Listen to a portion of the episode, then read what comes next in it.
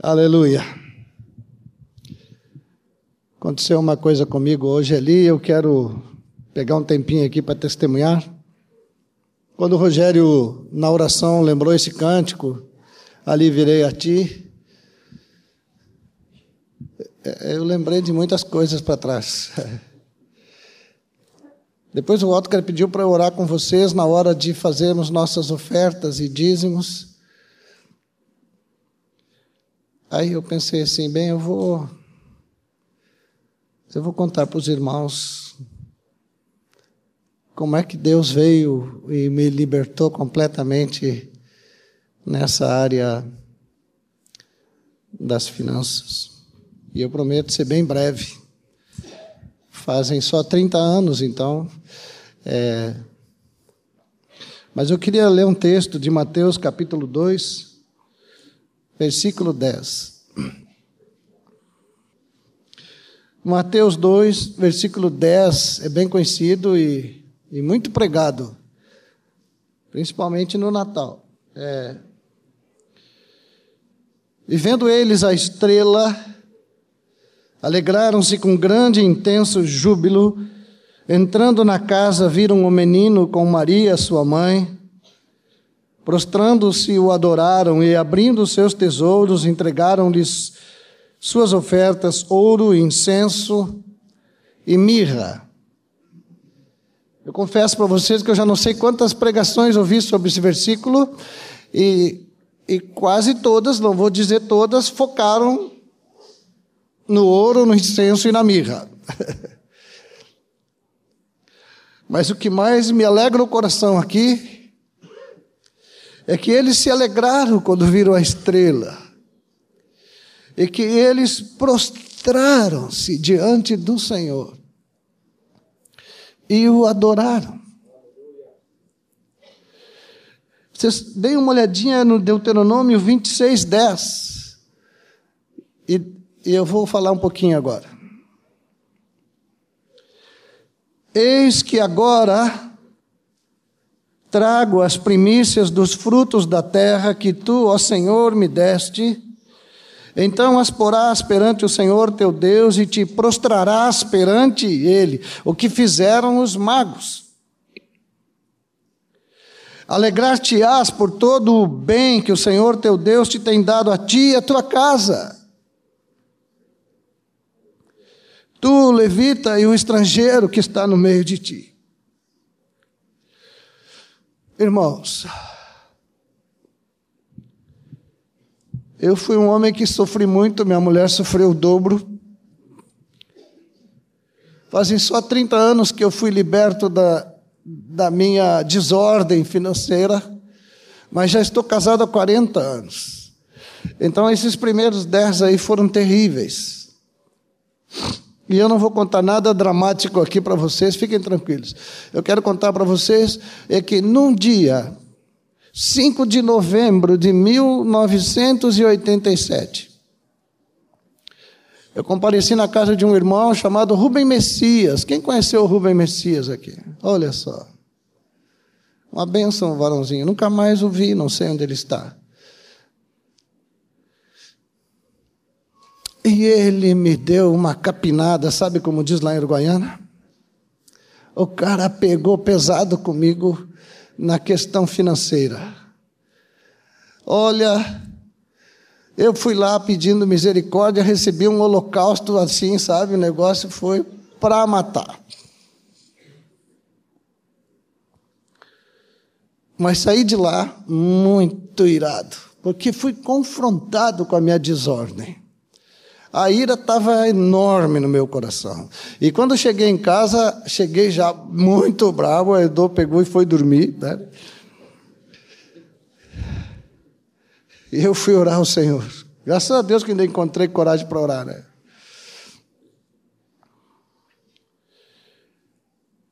E o Senhor me falou em Provérbios no capítulo 5, porque eu lia o Provérbios todos os dias, e, no, e aquele dia era 5. E ele,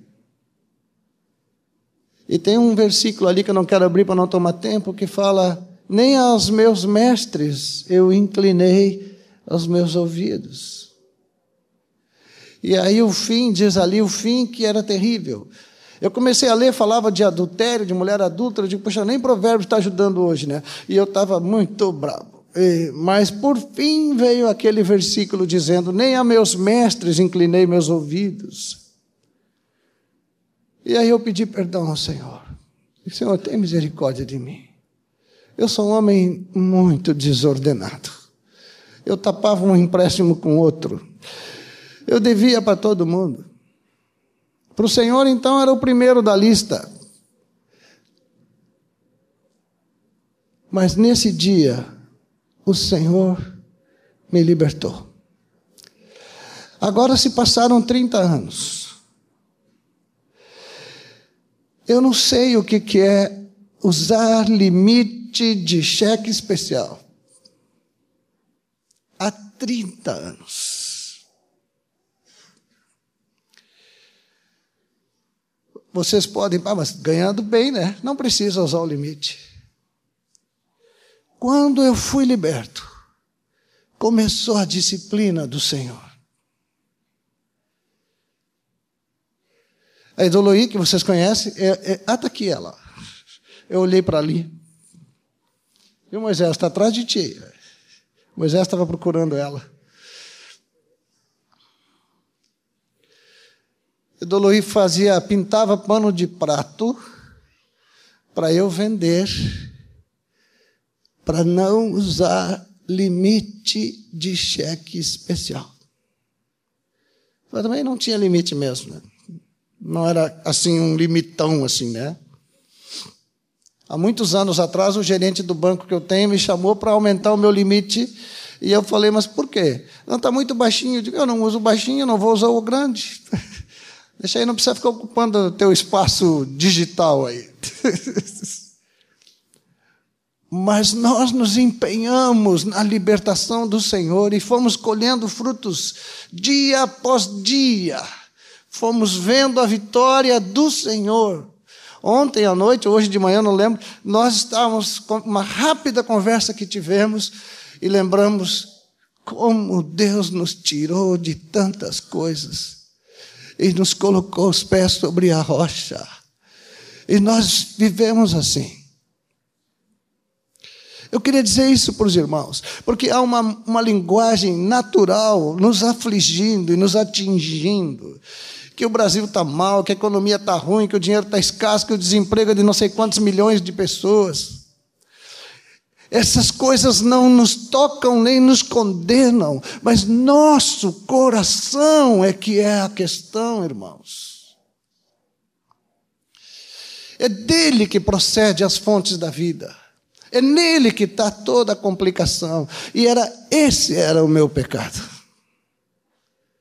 Hoje, quando fico administrando, logo depois, quando começou a disciplina, comecei a escrever num caderninho todos os meus gastos. Coisas pequeninhas, coisinhas assim que ninguém anota. Anotava tudo. E fazia Daniel e Aline anotarem. E quando não anotavam, a coisa complicava, mas tinham que anotar. Às vezes eu saía atrás de um lá dentro de casa, procurando saber o que foi que gastou que não anotou. Agora, passado 30 anos, eu disse para o Senhor: já chega, agora não preciso mais desse caderninho. E o Senhor disse: não, continua. Mas por quê? Lembra-te onde caíste. Então eu continuo com aquele caderninho, não é mais o mesmo, mas é a mesma prática, de 30 anos atrás. Segue tudo normal lá na minha casa. Quando eu leio esse texto, eu não foco no ouro, no incenso e na mirra. Eu oro nesses corações que têm poder para adorar o Senhor e se prostrar diante do Senhor. Um dia conversando com um pastor, e ele argumentando comigo que não tem dízimo no Novo Testamento, que eu não sei o que é da lei, é não sei da onde, e que pá, pá, pá. Eu falei para ele assim, amado, tem duas coisas no Novo Testamento tem generosidade e avareza. Escolhe uma delas. Quando tu vem com, teu, com a tua oferta, o Senhor não te pergunta o nome. Ele não pergunta nem quanto, nem o nome. Naquela passagem da viúva pobre, que Jesus elogiou porque ela deu tudo o que tinha, eu leio aquilo e fico pensando, Senhor, nem na viúva pobre e nem no cara lá rico, nenhum dos dois eu me enquadro. Eu não estou dando tudo e nem o que sobra que faziam aqueles sujeitos lá. Davam o que sobrava.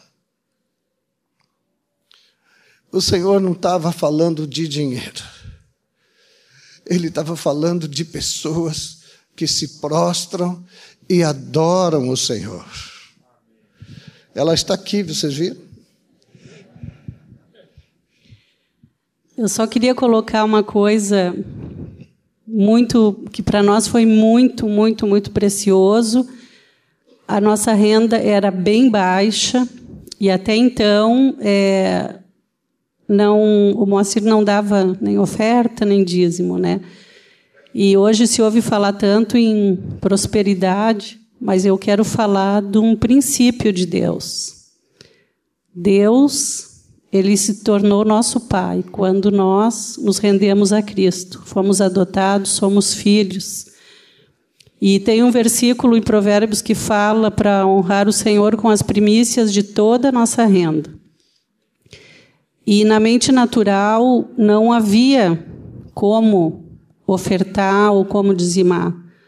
Mas quando houve essa cura, nós decidimos juntos que a primeira coisa que sairia do nosso orçamento seria, seria aquilo que é do Senhor, que fala em Malaquias. É, hoje eu nem sei dizer se é coisa só do Velho Testamento ou não, porque eu tenho uma experiência com Deus. Naquele mês nós tiramos, a primeira coisa que nós tiramos foi o dízimo e as ofertas.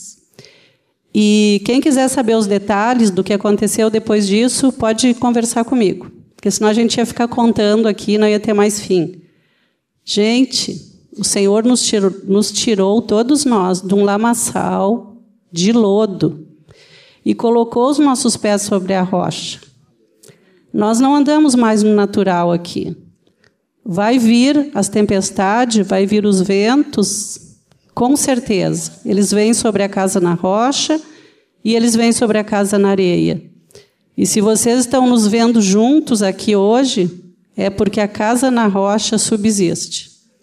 A Deus seja toda a glória. Aleluia. Amém.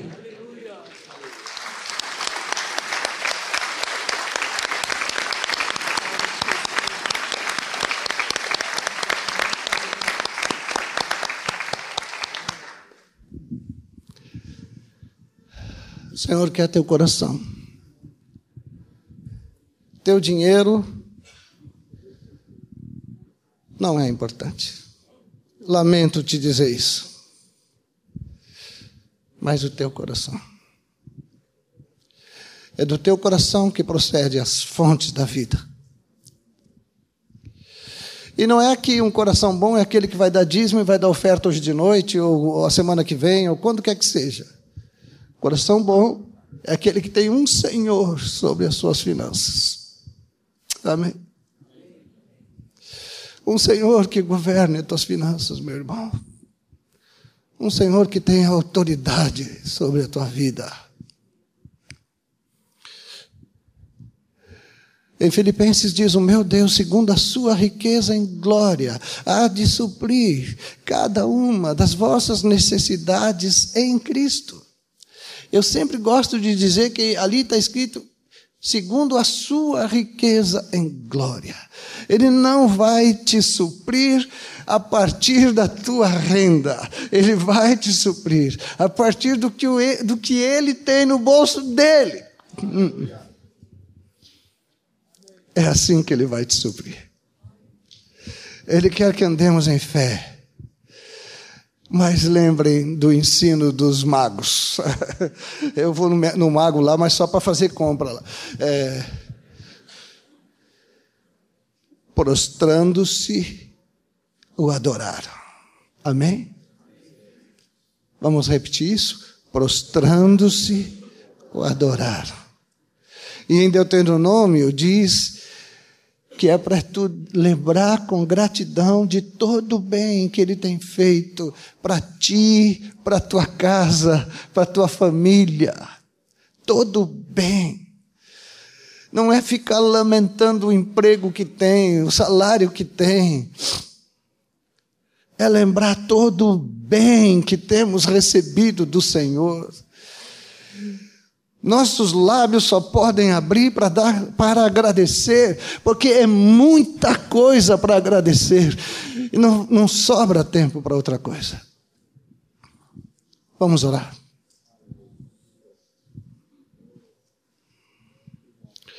Pai, nós te damos graças por tua paternidade, por teu cuidado, pela bondade com que tu contempla a vida de cada um de nós.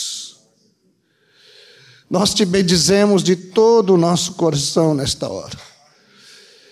Te agradecemos por Jesus Cristo, que sendo rico se fez pobre, para que nós desfrutássemos de toda a sua riqueza.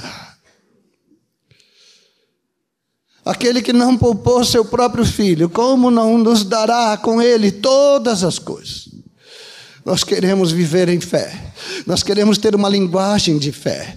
Nós não queremos a linguagem da carne, a linguagem do mundo, a linguagem do homem natural, que foi condenado na cruz.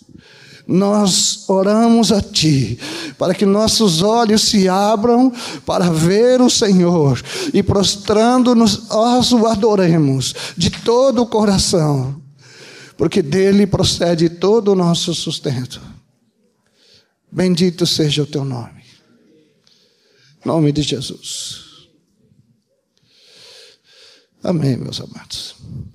Aqueles que saíram de casa já com uma, uma disposição para contribuir, né? Façam isso agora em nome de Jesus. Mas que ninguém se mova por causa de um coração comovido com o testemunho que ouviram. Nós precisamos chegar diante dele com um aroma suave. Temos que chegar com corações quebrantados. Amém? Emoções não significa muito, mas coração compungido e contrito, aí é que está o negócio, né? Amém. Vamos contribuir agora, então, em nome de Jesus.